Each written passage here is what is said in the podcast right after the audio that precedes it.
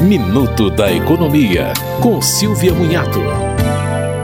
O Banco Central anunciou mudanças no PIX para que os bancos adotem apenas um limite diário por tempo e não por transação.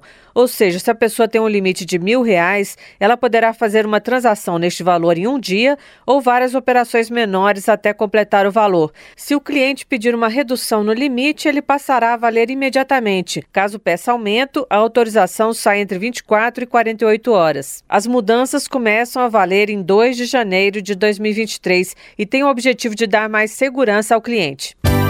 Você ouviu Minuto da Economia, com Silvia Munhato.